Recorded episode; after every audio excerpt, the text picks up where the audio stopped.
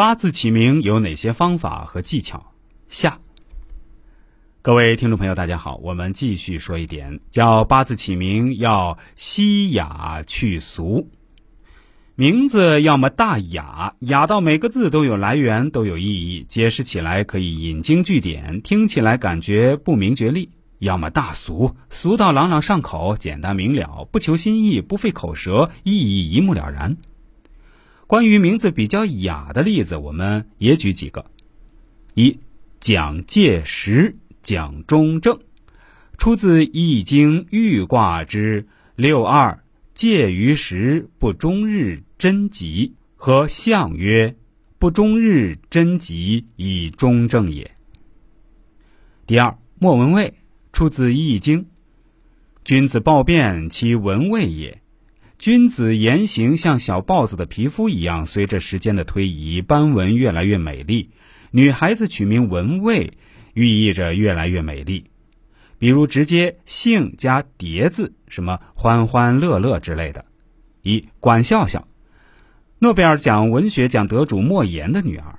需要说明一下，莫言只是笔名，他不姓莫哈。我们看一下啊，笑笑两个字是叠音。热情朗朗上口，意思一目了然。郭晶晶这个也不用多说了，也是很简单。关于俗的例子也有不少，我们也列举一下。过于直白的，例如建国、国庆；过于常见啊，小红、小明。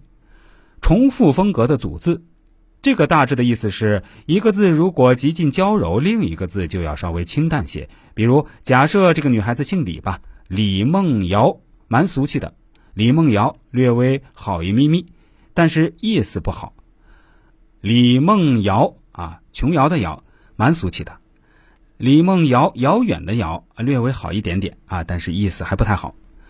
李梦瑶，孟子的孟，琼瑶的瑶，不算太俗气，但是还有一种八字起名的方法，是源自唐诗宋词中的名句，比如起名林胜，适合。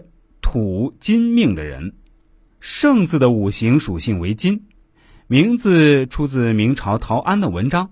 五月旦日，与黄忠贞、雷景阳着于维阳底木出城小。闽南周林诗有盛，未见入室操五歌。字义林，表示森林林涛；盛表示兴盛盛大。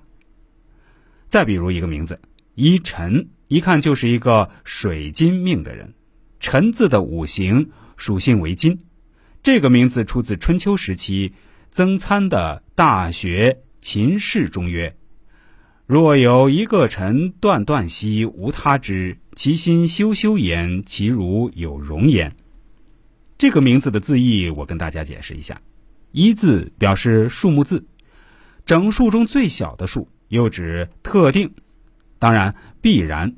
全部，所有的，一贯，从来如此，始终如一。